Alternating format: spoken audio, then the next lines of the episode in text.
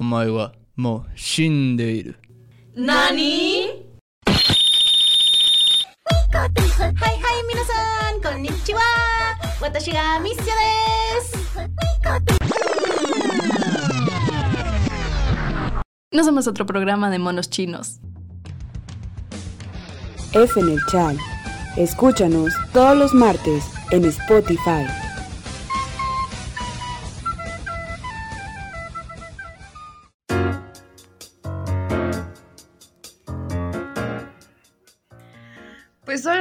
¿Cómo están? Bienvenidos a un episodio más de F en el Chal. Yo soy Karen Escobedo y me da mucho gusto estar el día de hoy aquí con ustedes en este miércoles por Spotify y muchas otras plataformas en las que nos encontramos. Hola, yo soy Misia Villanueva y un placer estar aquí con ustedes otra vez. Yo soy Cubo y vamos a darle de nuevo. Me encanta que Cubo sea tan de pocas palabras y mucho a actuar. A darle pues a lo bueno. Sí, señor. Y pues el día de hoy traemos otro episodio de Guías Frikis parte 2.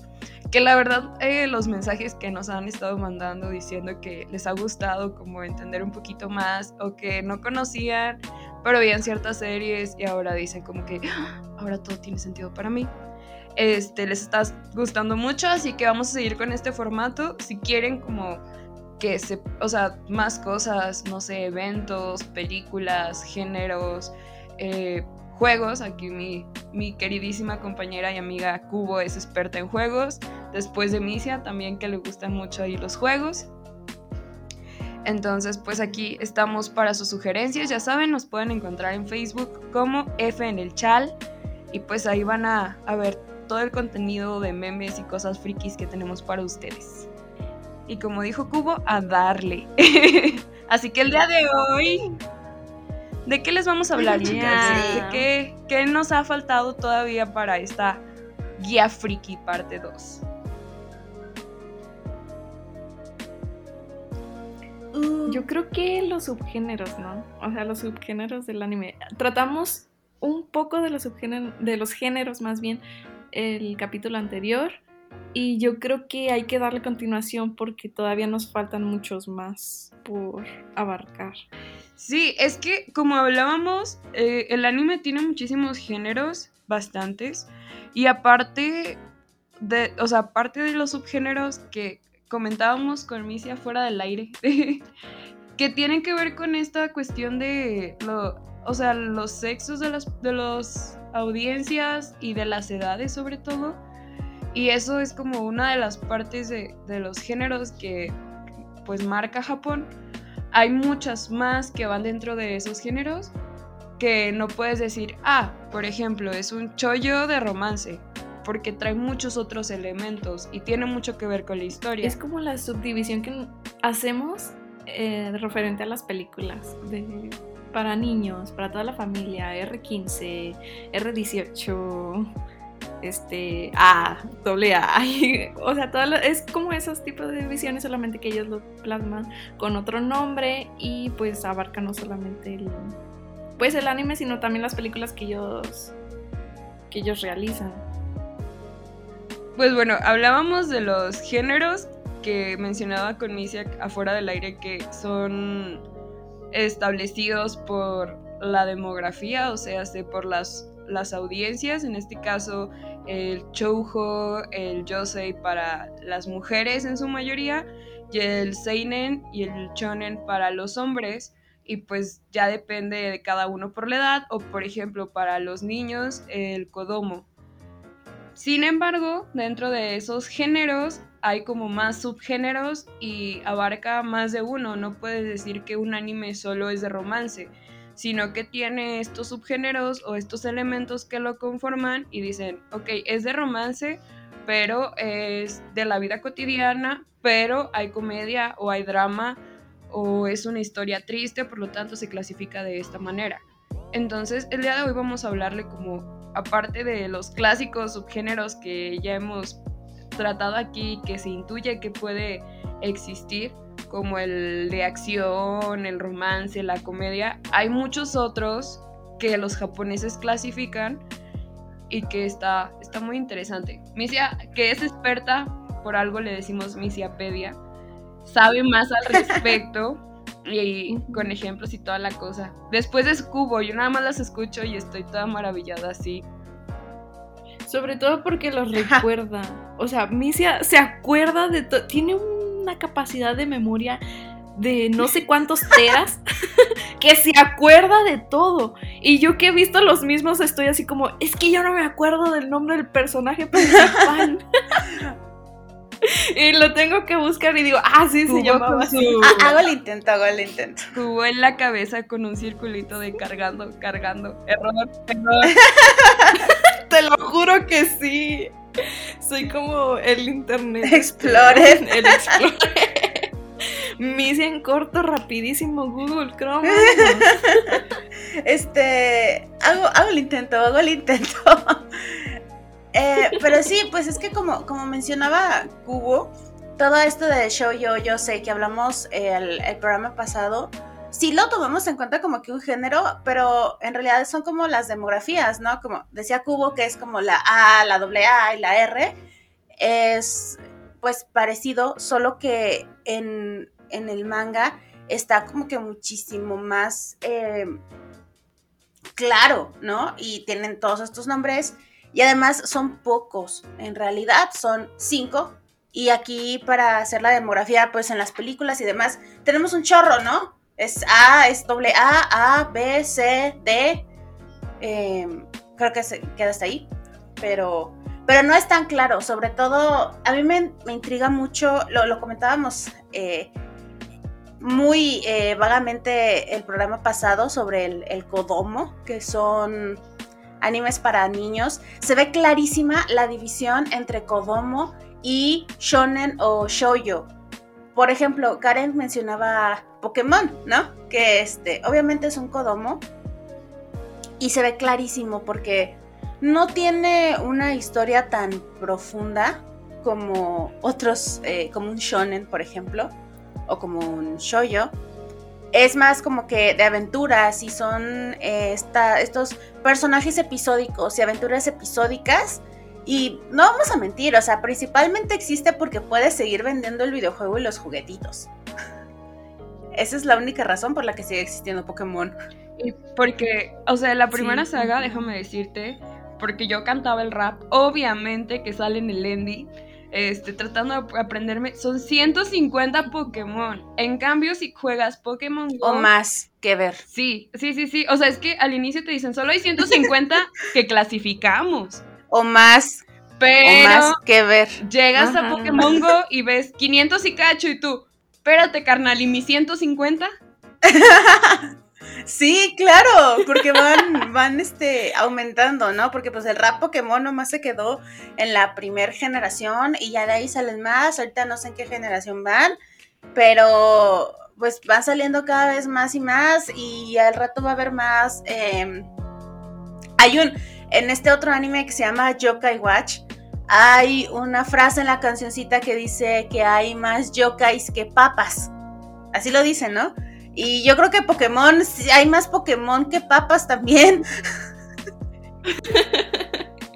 Y es que aparte es el trabajo de un entrenador Pokémon, registrarlo en la Pokédex y es ahí cuando se va actualizando y dices, ah, ya no son 150, ya son 200. por eso, claro, por, por, supuesto. Y la Karen en el rincón toda Pero... frustrada porque apenas lleva de que 200 de 540 en Pokémon Go. No manches. claro, pero por ejemplo, eh, Pokémon, que es eh, un Kodomo, se puede clasificar yo creo que como aventura o acción, ¿no? Porque por las peleas que hay entre los Pokémones, aventura está clarísimo porque el niño se salió de su pueblo a explorar el mundo. Y poniendo como ejemplo también este otro Kodomo que a mí me encanta, que es Yokai Watch es un anime con muy poca sustancia. La premisa es muy interesante en realidad. En, en Japón existen estos eh, personajes de su folclore que son los yokais, que son como demonios, por así decirlo. Bueno, no, no por así decirlo, son demonios.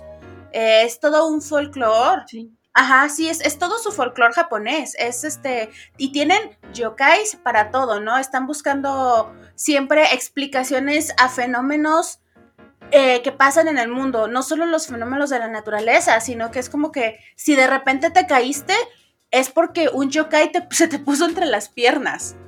Y cosas así. Y hay yokais que se parecen perros y que parecen patos y demás. Es que también, bueno, ahí, ahí me voy a meter tantito. eh. Hay que entender muchas Ajá. cosas también, por ejemplo, de la cosmovisión o de, la, de las religiones o espiritualidades japonesas.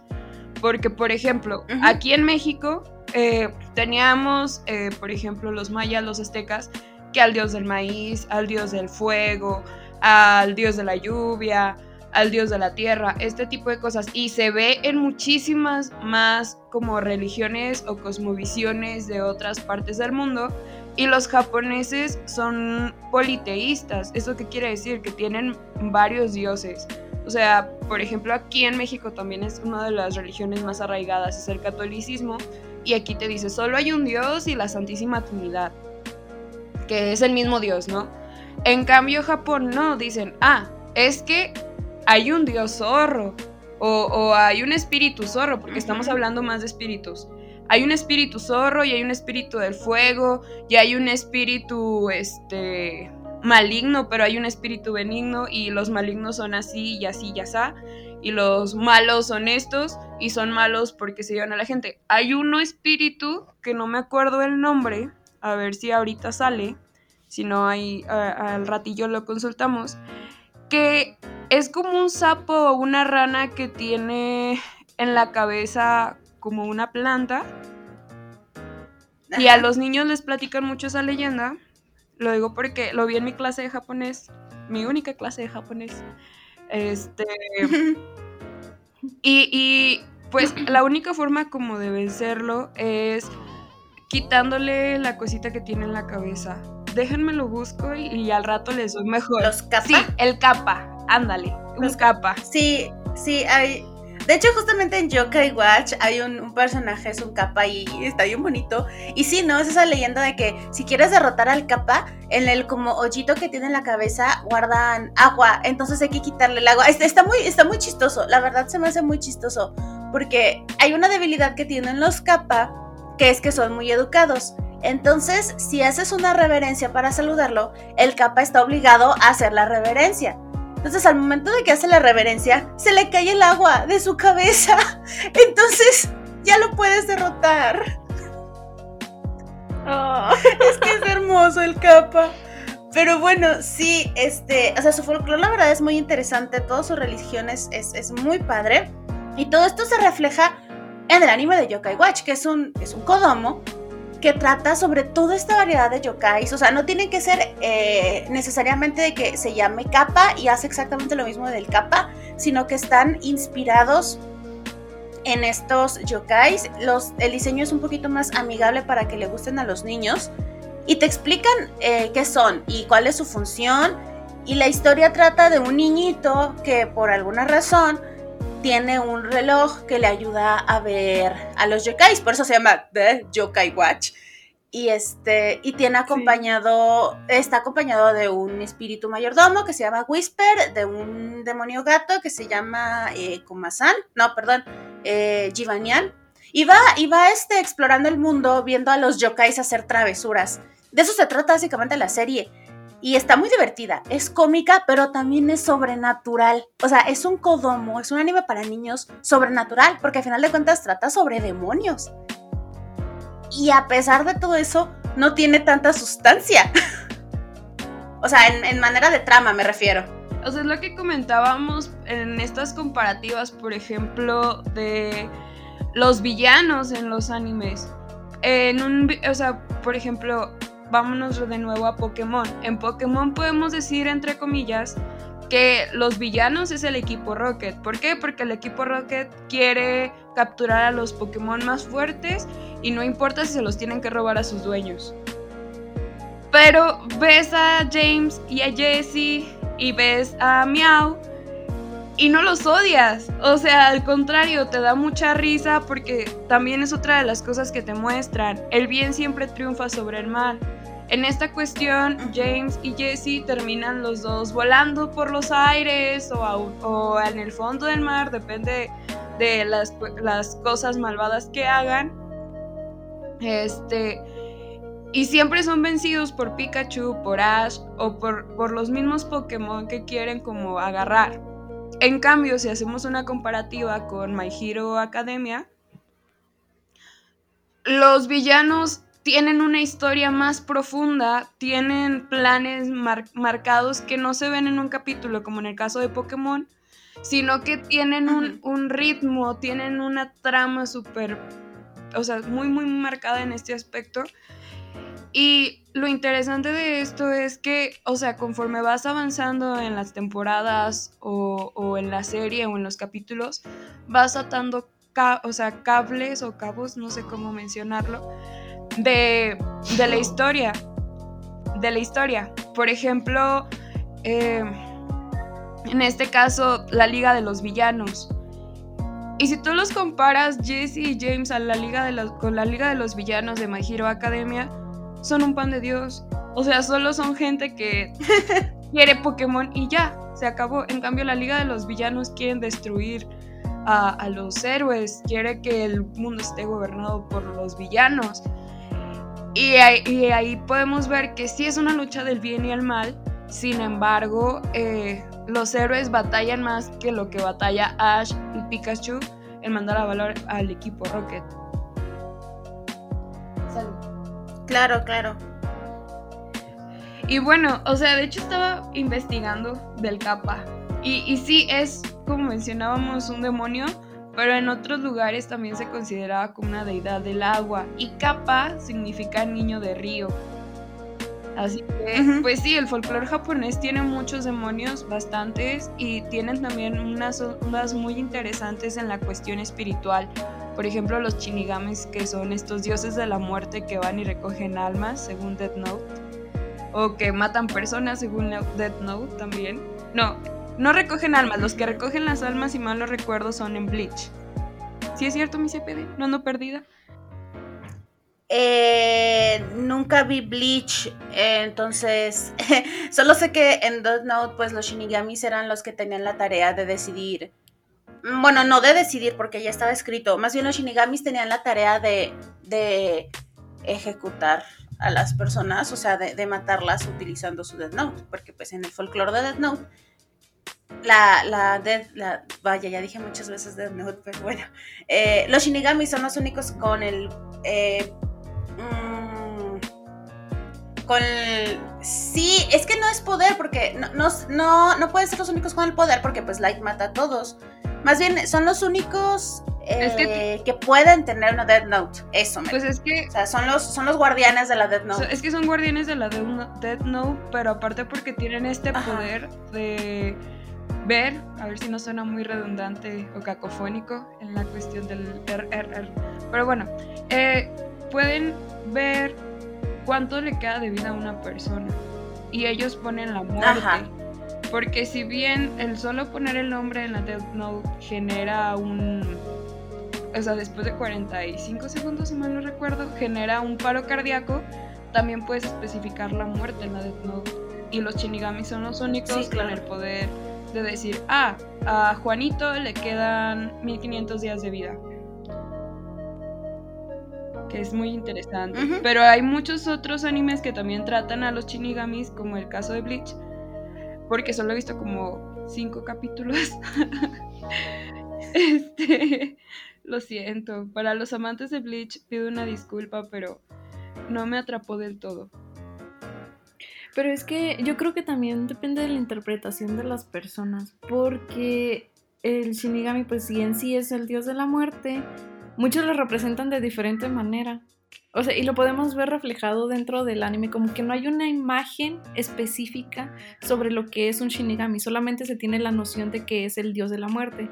Y antes de estos animes, habían unos animes más viejitos donde el Shinigami no se representaba con una persona, pues sí, con un alguien ya formado, ¿no? Como un demonio lo que tú quieras, sino que se eh, representaba como un animal y muchas veces lo reflejaban como una mariposa negra. Y al pasar las personas, ah, sentí como que la muerte o vi un shinigami o así, entonces lo representaban con, como que la representación no está muy clara dentro de, de la misma cultura sino que es más bien interpretación de cada uno y aparte pues la ya la edificación que hace cada uno de los personajes o más bien de los creadores de contenido que ya le dan como que su toque y su forma en específico. Por eso las diferencias tanto de entre cada uno de los animes de cómo es o cómo se representa un Shinigami. Y los yokai también. Y, los yokai Y también. los Es que- yokai también, sí, exactamente. Sí, sí, sí. O sea, hay bastantes. Y no solo se ve en eso, sino también en el manga, en manga. Que bueno, eso sería otro capítulo porque este se está alargando un poquito. Pero bueno, ya consulté, investigué y demás sobre las, los subgéneros. Y hay también estos géneros temáticos o de estilos. Porque como mencionamos, pues hablábamos de. Pues de los géneros que son para. O sea, según la demografía que son estos cinco que mencionamos en el capítulo anterior. Pero existen, yo no sabía, ustedes sabían chicas, 13 subgéneros temáticos o de estilo según los animes. No sabía que eran 13, sí sabían que eran varios, pero no sabía que eran 13. Por dos. Que son 13. Exactamente aquí. Ahí sí queda. Y bueno, el número uno, Misia, yo sé que tú lo sabes porque tú lo sabes todo y yo tengo fe en ti. A ver. El Majo Shoujo. O mejor pronúncialo tú porque yo soy pésima para estas cosas, amigos. Discúlpenme. Por supuesto que sé cuál es, Maho Shoujo. Eh, por supuesto, el más conocido, el más famoso, me voy a atrever a decir eso. Maho Shoujo que hay en la vida es mi querida y adorada Sailor Senki Sailor Moon. Ay, claro. Shoujo Senki Sailor Moon, algo así. Que pues obviamente se traduce Pretty Guardian, Pretty Guardian Sailor Moon. La hermosa, preciosa, maravillosa Serena Tsukino, Usagi Tsukino, como la conozcan. Y pues básicamente el shoujo, eso, El Majo Shoujo. Mahou Shoujo es eh, Magical Girl. Se traduce como Magical Girl, chica mágica. Y son todos estos animes que tratan justamente de eso, ¿no? De, de chicas mágicas. De chicas que por alguna razón de la vida el destino las eligió para ser heroínas, salvar al mundo de algún destino terrible, utilizando una transformación mágica, ¿no? A través de objetos varios. En el caso de Sailor Moon era como que esta especie de pendiente. Está también por ahí eh, Sakura Card Captors, que en el caso de Sakura es muy curioso porque sus trajes no eran mágicos, sus trajes se los hacía la querida hermosa Tomoyo. Su mejor amiga, Se llama- obvio. Ajá. Eh, pero pues ella era una chica mágica porque tenía este báculo para eh, regresar a las cartas Clow a la forma humilde que merecen. Está también por ahí Tokio. De magia. Exacto. Está también por ahí Tokyo Meow Meow, que aquí en, en México y Estados Unidos lo conocemos como Meow Meow Power, que eran todas Ah, estas sí, chicas de colores. Está precioso. En México nada más nos llegaron 12 capítulos. En, a, a Estados Unidos también nada más llegaron 12 capítulos. En total son 24. Están bien preciosos. Yo los vi todos. Ah, y por ahí también, pues hay muchísimos, ¿no? Están las Pretty Cure, están estas chicas de macros que cantan y se transforman.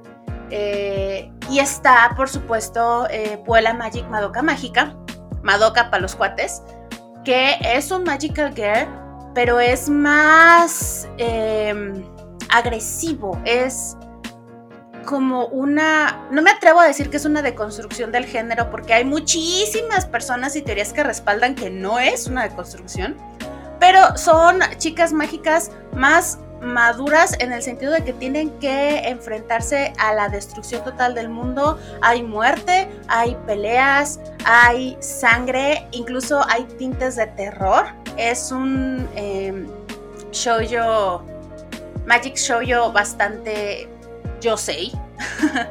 Eh, normalmente como que las Magical Girls son shoyos, como lo dice, bueno, no, porque su nombre se refiere a mujeres, pero en general los Magical Girls son shoujo. Ma eh, Madoka Mágica es más un yosei, es para mujeres más adultas, pero sigue siendo Magical Girl. Yo tengo una pregunta. Ya ven que sacaron el anime de las chicas superpoderosas. ¿Ese quedaría dentro de este subgénero o no quedaría? Sí, sí, sí, sí. Porque. Ah, qué buena pregunta. claro, porque en, en, nuestro. En la serie original, pues las chicas superpoderosas son superheroínas. Y es como que la esencia del, del Magical Girl. En el caso del, del, anime de las chicas superpoderosas Z, se uh -huh. transforman con este como espejo. Entonces se transforman y ya cuando se transforman es cuando tienen sus poderes. Entonces sí es un, es traje un y aparte tienen una herramienta, ¿no? Ajá. Un, un, arma. Sí, exacto, sí, sí, sí, son una Magical Girl. Sí, es un anime Magical Girl.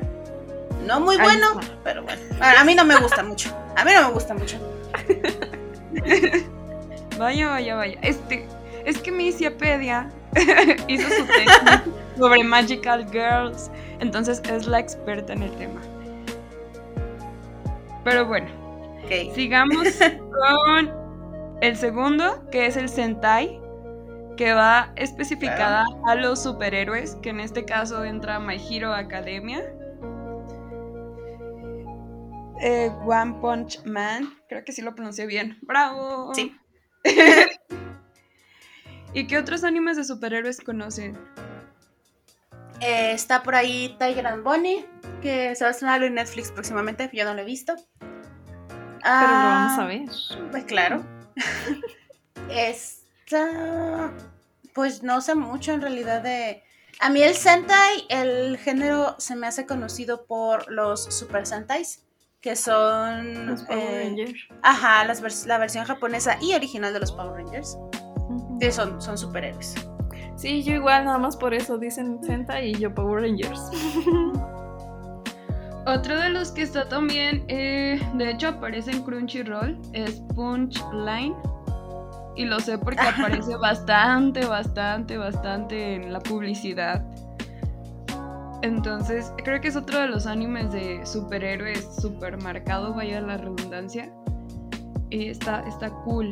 Aquí también, por ejemplo, está Cyborg 009. No lo, no lo he visto, la verdad. Y no se me hace tan, tan conocido, pero pues bueno, por si alguien ya lo ha visto, ahí, ahí nos comenta qué tal le pareció y si quiere que lo veamos. Y bueno, vamos con el siguiente, que es el Mecha, que su temática va centrada en robots y creo que ustedes son más expertas que yo. Lo único que pienso yo de robots son dos y es el clásico que todo mundo endiosa y lo pone como anime de culto, que es Evangelion. Y, ah, y creo sí. que, que, es uno de los más conocidos en el mecha, pero hay muchísimos más. Por ejemplo... Más de Z. Pues sí, sí. Macros. Sí, pues es que es el más viejito, ¿no? Como claro. Perdónenme, es que ay, veo muchos viejitos. ¡Ah, caray! ¡Ah, caray! Ay. Muchos animes viejitos son los que más recuerdo porque, pues, ya ves. Actualmente veo como cinco o seis al mismo tiempo y dime, pregúntame nombres, pregúntame nombre del anime, del manga. No te voy a saber decir, tengo que revisar mi, mis páginas. Pero de los viejitos sí me acuerdo. Igual estábamos platicando de. Bueno, estábamos platicando con Misia. Que uno de los mechas que más nos gusta a nosotras es el de Code Kiss. Está sí. recomendadísimo ese, ese anime. Sí, que ese es como mecha policiaca, algo así. Sí, y es que casi no nos gustan los mecha por lo mismo de que, pues, robotsotes gigantes peleando entre sí, pero este en especial tiene misterio, tiene romance, tiene, tiene, de todo y te hace llorar al final, te hace llorar. Lo mejor de todo. Creo sí. que tiene el mejor final de todos los animes que he visto, es el mejor final que he visto. Sí, tiene un muy buen final. Eh, y es, es curioso porque la película hace poco salió para como que revivir esta franquicia y aunque cancela el final, lo hace de una manera muy buena. Cubo no ha visto la película, me decepciona, pero... No puedo, eh, no puedo. Pero sí, no, es, es un anime muy bueno y aparte tiene una historia muy interesante que la pelea de robots la complementa. El, el- la pelea, a pesar de que es un mecha, su punto central o el objeto en el del que sí el punto central de la historia no son las peleas de robots son algo que lo complementa y está Sí. eso está padre no como buenísimo. Z que lo- Todo es lo- peleada entre ellos. Ajá. Pues es que también está, por ejemplo, este otro como más moderno, por decirlo así. Yo, yo el último mecha que vi, o de los pocos mechas que he visto, ha sido Darling in the France, que es donde sale esta chica Zero Two, que se ha hecho súper Ujú. popular Ah, sí. gracias a TikTok. Es la, la chica del cabello largo, rosa, con cuernitos. Hay mucha gente que... Que baila. Piu, piu. Bueno, Sí. que lo recuerdan por eso. Mucha gente lo recuerda por el baile, pero aquí, no sé si sepan, por ejemplo, que viene de este anime donde están en un mundo post-apocalíptico y se tienen que subir a los robots gigantes en parejas, que en su mayoría es un hombre y una mujer. Y ya después, o sea, y, entre los dos lo controlan, este, pero tienen que pelear contra como monstruos gigantes que van tras los em, por cómo decirlo, creo que si mal no recuerdo, por los generadores de energía eléctrica y tienen que defender a la población. Creo que son nada más como cinco parejas o cuatro parejas al respecto que tienen que proteger a, a todos de estos kaiju o, monstruos gigantes. Yo creo que eso es lo que, lo que tienen en común muchos de los animes mecha. Es un mundo post-apocalíptico donde la herramienta para luchar contra los monstruos, que en su mayoría son gigantes, es con estas máquinas. Y siempre tienen un nombre en específico esta, estas máquinas. No voy a decir uno en específico porque todos los animes los tratan o les ponen un nombre diferente. Pero sí, en su mayoría casi siempre es post-apocalíptico y es para defenderse. sí Confirmo. Es- confirmo. Sí, e- es que es así, ¿no? Es como que muy típico que sea un futuro post-apocalíptico, sobre todo porque creo que lo utilizan, bueno, sobre todo porque es un recurso para justificar tanta tecnología. Sí, Sí. pues son animes mucho más avanzados, o sea, en cuestión de tecnología, que pues por algo llegan a esta parte apocalíptica. En este caso de Darling in the France, hablan de que existía otro, otro mundo y que ellos tienen que vivir eh, eh, alejados del mundo como antes lo conocían. Y creo que también podemos incluso trasladarlo a las películas, ¿no? Con Titanes del Pacífico, o sea, hacerle como una referencia a algo que puedan, pues, visualizar para el anime de Mecha.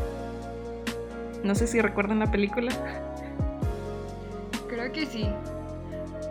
De el 4 tiene un nombre bien raro, pero es se llama Spo- SpawnCon. que Spokon, es- sí. sí.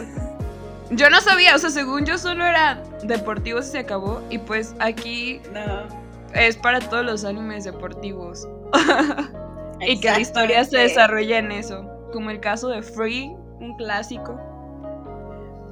Sí, por Este, supuesto, y Spokons hay un chorro. El más clásico, creo yo, que em, podemos mencionar. Supercampeones. El más, ajá, el más Con Oliver Atom. Supercampeones con Oliver Atom, que es este eh, Captain Subasa en japonés. Que es Está- muy lento porque tres capítulos para meter un gol, ¿cómo es eso posible? eh, la física no conoce, más bien no conocen la física en ese mundo. En el anime no existe. En el anime O no sea, existe. Se rige su- por sus propias reglas. Obvio, o sea, para nosotros son 60 minutos, para ellos son 5. O sea, matemáticas, hijo. No, sí, tienen una, una onda muy, muy extraña. O sea, creo que es, es de los más antiguos, que es Captain Sub- Subasa. Hay otro también que es... Ay... sobre fútbol, pero se me fue el nombre. Ahorita lo, lo investigo. Eh, Kickoff o Inazuma Eleven. Inazuma Eleven. Ay, sí. Sí, es otro de los clásicos también de, de animes.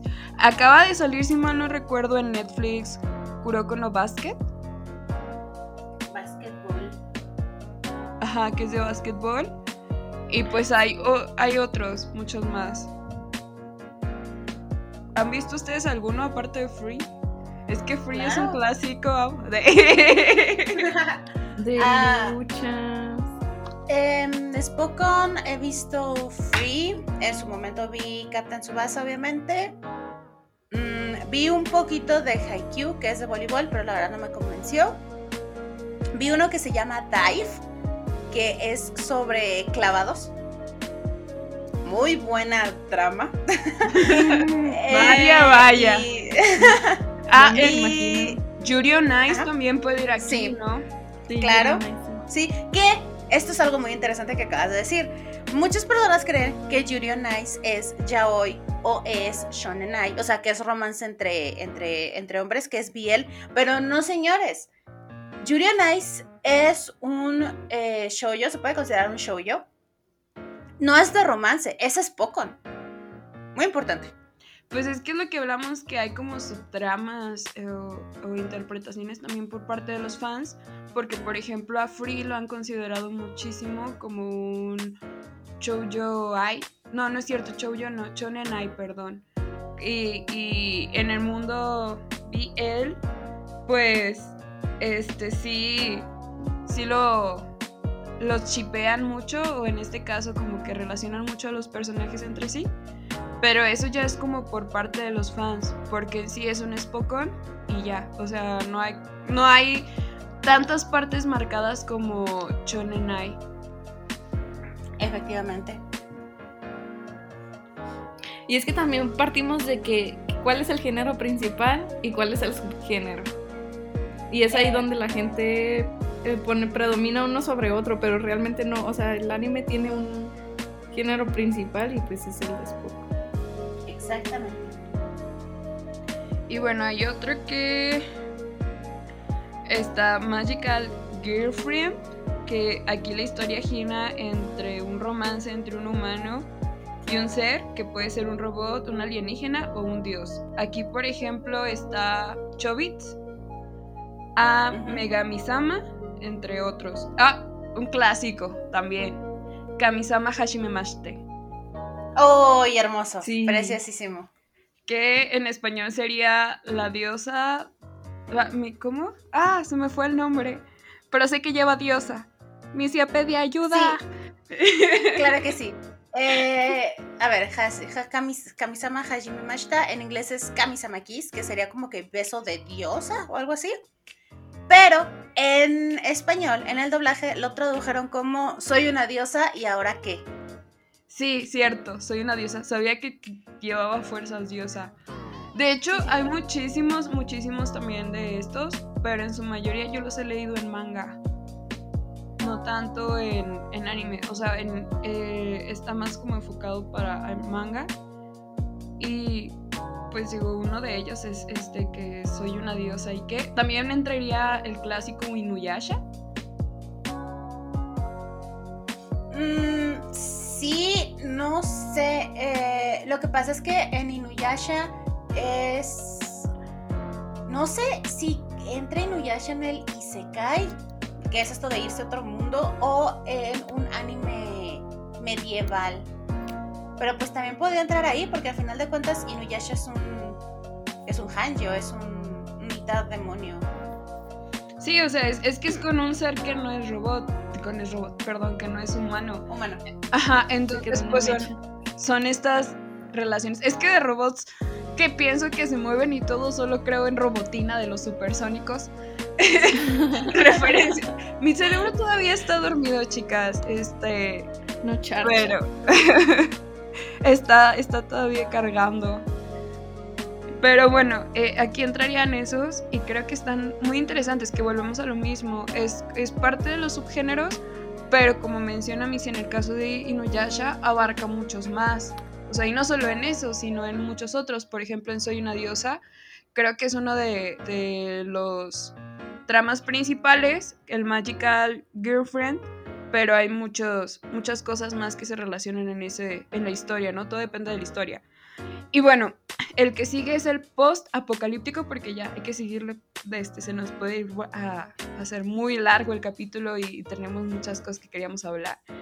Pero bueno, este, en este caso creo que nada más vamos a hablarles eh, sobre los subgéneros y la próxima semana será sobre estos contenidos que ya no son audiovisuales, sino que son más em, eh, visuales, que son los mangas, cómics, webtoons y demás.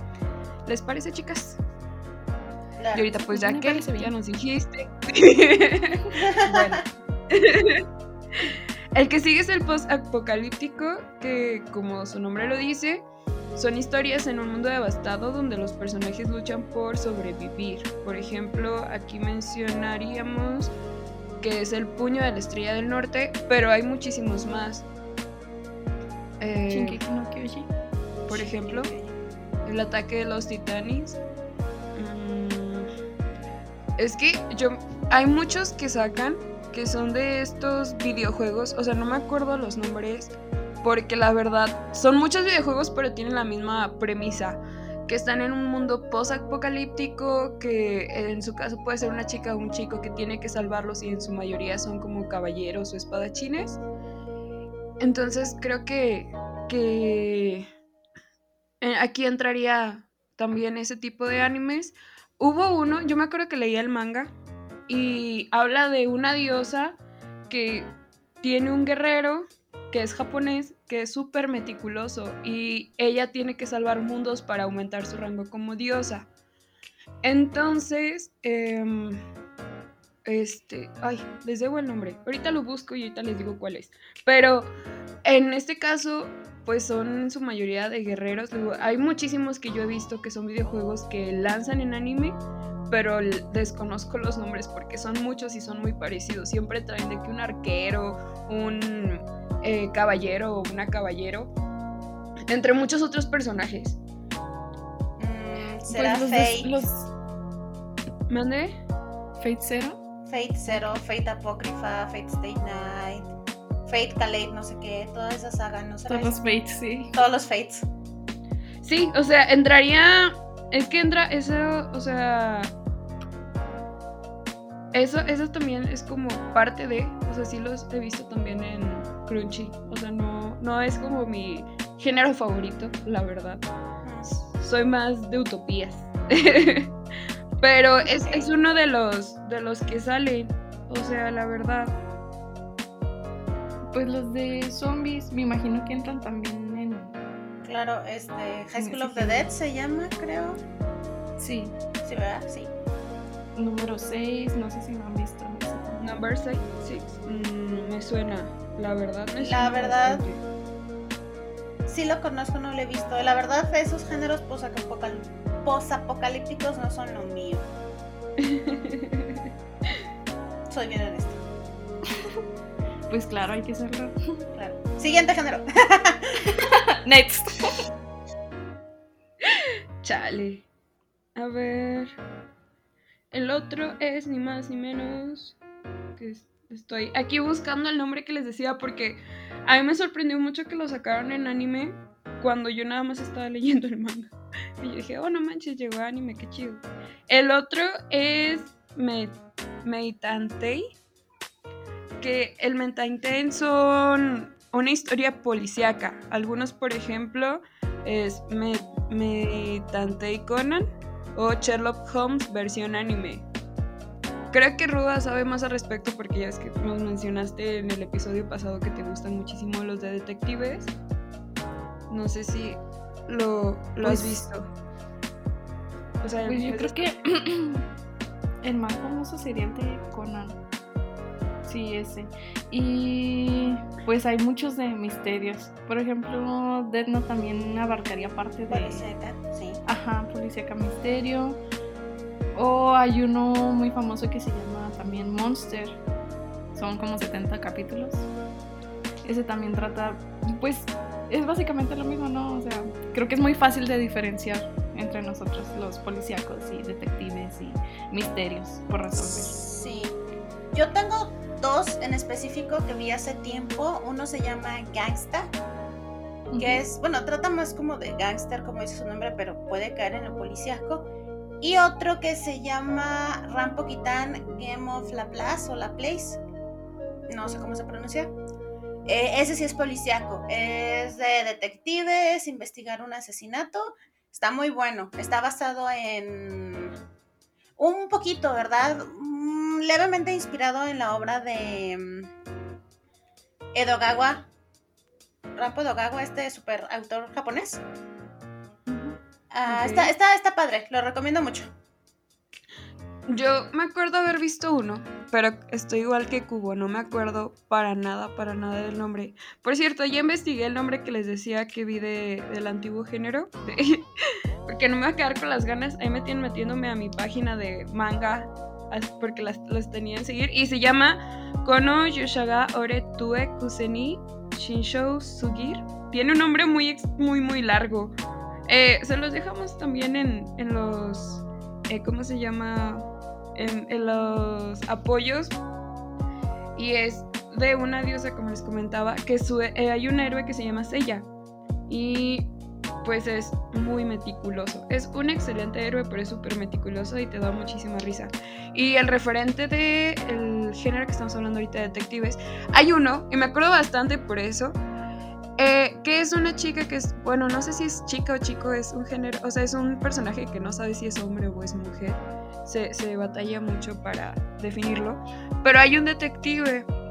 Y, por ejemplo, este, este personaje que no se sabe como qué género es, si es chica o chico, siempre lo sigue y siempre le ayuda al detective como a resolver el misterio.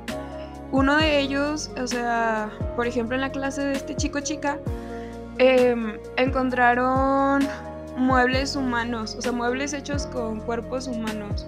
Y no me acuerdo el nombre porque lo vi hace muchísimo y soy pésima con los nombres, pero está muy interesante. Algún día voy a buscar así en Google de personajes chicos chicas en anime y así, a ver si lo encuentro y les doy. Pues ese está basado en hechos reales, ¿no? Porque pues hay un asesino serial que sí hizo eso. es que digo, No, está... ahorita no recuerdo el nombre, pero sí Ajá. me acuerdo de esa, de esa historia. O referencia, tal vez. no. Sí, digo, está, está ese anime y sé que es cosa de, de, de los como actuales porque si mal no recuerdo lo vi como en 2017, 2016, o sea, uy, los actuales. Ay, se me olvida que ya estamos en 2021 y ya han pasado cinco años. ya no son actuales. de hecho. Pero bueno, sigamos porque el tiempo sigue corriendo. Y, y ya después les pondré mis referencias. ¿Se acuerdan en el capítulo tal? Bueno, el 8 es el harem, que pues estamos hablando de los hombres que están rodeados de mujeres hermosas. Y también está, el, bueno, yo lo conocía como harem in reverse, que es donde las mujeres están rodeadas de, de chavos hermosos. Por ejemplo, en este caso del harem está mm, Negima o Lobgina, o también, como mencionábamos, Rosario Plus Vampire, o el de High School. Sí, bueno, no, el de Houram va más para Harem in Reverse, pero también está este el de High School of the Dead. Creo que sí. Sí, sí, sí, es cierto. Sí. Y bueno, creo que el harem sí queda muy claro. Están también los psicológicos, que bueno, tratan temas como de filosofía, religión, muerte, vida, ciencia. Algunos dicen son como, no los he visto, por ejemplo, Experiment Line o Technology, Technology. Tienen nombres raros, pero no sé si ustedes han visto. Yo la verdad no, no me acuerdo de uno psicológico que haya visto. Sí, el de Erased, creo que está en Netflix también. Eh, de hecho, también cataloga dentro del anime de misterio, porque es la resolución del misterio de la muerte de una niña de preescolar y un adulto que pues viaja al pasado, quién sabe cómo, para resolver cómo fue que murió y para evitar su muerte. Y también es psicológico porque también trata temas pues fuertes. Les digo, son como que géneros que van casi siempre de la mano. O el de, no sé si este lo conoce, el de Higurashi no Nakokoroni, que significa cuando las cigarras lloran en español. Sí, sí lo conozco, no lo he visto, pero sí lo conozco. Ese también es, entra dentro del de misterio y del de psicológico, porque se basa dentro de un pueblo donde hay muertes misteriosas que el chico que se supone que acaba de llegar al pueblo eh, comienza a sospechar y empieza como a resolver ahí. Trata temas mm, más en sí religiosos y sobrenatural. Está muy bueno, véanlo. Muy bien. De hecho salió creo que la remasterización. Vaya, vaya, vaya. Es que hay muchos que de hecho los han convertido en live action. Por ejemplo, este que mencionas de Er- Erased. Erased. Ah, soy muy mala. Sí, el de. Higurashi también. también lo Los, los han hecho, creo que hay la versión en Netflix, pero no versión anime, sino del, del live action. O sea, yo, yo supe por el live action. No sé si están los dos, pero sí, sí, sí están las versiones. Y bueno, el otro es el Echi, que ya habíamos hablado también del el programa pasado. Habla sobre situaciones eh, de semidesnudos o pervertidos con toques cómicos, pero sin llegar al acto sexual. Y creo que hay muchísimos que van también, o sea, creo que van parte del harem. Yo siento que si, si es un anime donde hay un harem, este, su mayoría va a caer en, en Echi. Por ejemplo, vuelvo a pensar en este de Rosario plus Vampire, donde sí recae muchísimo el Echi, ¿no? O sea, y se, se llega a sexualizar muchísimo a, a los personajes femeninos. Y bueno, O escenas echi dentro de Sí. otros animes. Sí. Ajá, de hecho es más, Casi más común lo- verlo en hombres que en mujeres. O sea, yo me Sí. pongo a pensar, Sí. por ejemplo, un harem in reverse que sea Echi, la verdad no se me viene uno a la mente. Dragon Ball tiene escenas echi, Naruto tiene Claro, escenas echi. Fairy Tail tiene un chorro de escenas Fe- ecchi. Sí, demasiado. Ay, mi fairy tale. es que sí, pero volvemos a lo mismo, o sea, están más enfocados como a los hombres. O sea, Claro, ¿sí sí, me entiendo? O sea, llegan a... Sí. eh, el, el Echi se ve más, por ejemplo, hacia la mujer. A excepción, bueno, por ejemplo, en, en Fairy Tail hay una pequeña excepción en la cuestión de lluvia con Grey. Creo que es de las pocas escenas donde he visto a, a una mujer pervertida, por decirlo de esta forma, y que se emociona al ver a un chico, que en este caso es esta, esta Juvia o Lluvia. Lluvia. Sí, Lluvia. Lluvia Chan. Y bueno, el hentai, que ya hemos hablado de esto, que es el- la pornografía japonesa, que ah, es lenguaje vulgar, desnudos, actos sexuales. Aquí desconocemos obviamente qué animes pueden ser, nosotros no promovemos obvio. eso. La siguiente es el gore, que son escenas de violencia extrema, torturas, muertes, sangre y desmembramientos. Y pues aparte es uno de los géneros más escandalosos del anime en conjunto con el hentai y han sido prohibidos en muchos países. Por obvias razones, ¿no? Obviamente. Sí, De ese sí, de ese sí hablamos un poquito más eh, la vez pasada, especialmente Sí. porque es el favorito de Cubo. Eh, y por ahí mencionamos Mirai Nikki y otros cuantos más. Mientras tenga mucha violencia es gore, chicos. Bien. sí, de hecho, No, no vamos a afondar porque ya lo tratamos en el capítulo anterior, pero yo, yo me llegó a pensar, ¿Tokyo Ghoul puede ser considerado gore? sí puede por las escenas, bueno, por la misma naturaleza del anime, ¿no? que trata sobre ay, ¿cómo se? Goals, Ghouls Comer que gente. comen personas. comer gente, sangre y escenas explícitas donde aparece. De hecho, está. Muchos de los gores pasan primero el anime censurado y ya después sacan el anime sin censura. Para los que son fan del, del anime, ¿verdad? Eso es lo que casi siempre sucede con los animes gore. Hay dos versiones, con censura y sin censura. Muy bien. Y bueno, el último es el Yuri y el Yaoi. Y su temática gira en torno pues a relaciones sexuales entre dos mujeres o dos hombres, que también ya habíamos ahondado. De hecho, estos géneros los queremos ahondar más en un futuro y hablar también sobre ellos en específico. Pero pues bueno, estos son como las 13 clasificaciones que marcan muchísimo a los japoneses en cuestión de las tramas o estilos, a diferencia de las clasificaciones que dimos la semana pasada, que marcaban más sobre la, al público que va dirigido o la audiencia. y creo Así que ya es. momento de despedirnos, chicas, porque el tiempo se va súper rápido. O sea, estamos hablando de casi una hora o, o la hora o más de la hora al respecto sobre el tema. Y está súper padre, espero que si les guste. Nos comentaron eh, que les interesaba muchísimo este, estos temas y que aprendían un poquito más, al igual que nosotras, sobre eh, los géneros. Porque pues muchas veces los vemos, pero no sabemos qué onda con ellos, ¿no? Y pues hay muchísimos, muchísimos subgéneros más, pero aquí los marcan los japoneses de esta forma, les dan estos nombres específicos y espero que les haya gustado.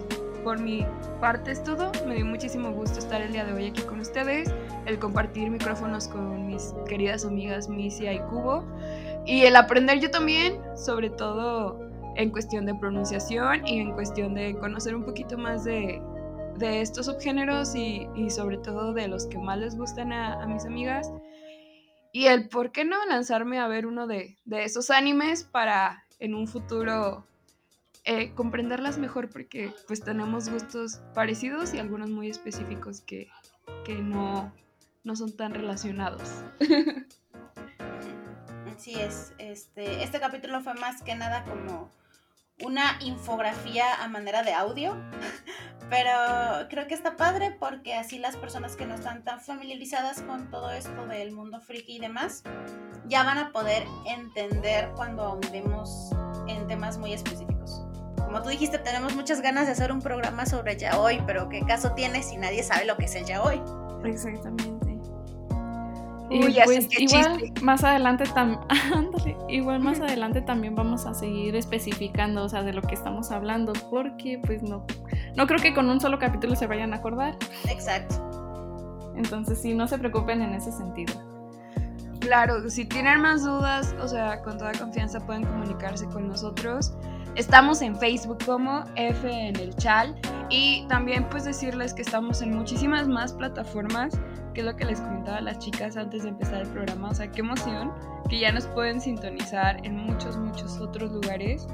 Entre ellos está el clásico Spotify, también nos pueden encontrar en en Breaker, en Google Podcast, en Pocket Cast y en Radio Public. O donde subimos todos nuestros episodios también en Anchor. Ahí pueden buscarnos como F en el Chal y pueden tomar su plataforma favorita y decirnos qué tal le- les pareció nuestro, nuestro podcast y platicar con nosotros, ¿por qué no? Así que bueno, ya saben, nos pueden encontrar en todas estas plataformas, sobre todo en Spotify, los miércoles. Y denle amor a nuestra página donde compartimos memes, eh, referencias, los animes de los que hablamos en el programa y muchas cosas más. Y bueno, esto fue F en el chat. Esto fue Con- todo. Esto fue todo, amigos. Jeje. No, este. Esto fue F en el chat y esto fue Guía para entender el mundo friki, parte 2. Y bueno, hasta la próxima, chicas. Un gusto estar con ustedes. Igualmente. Igual.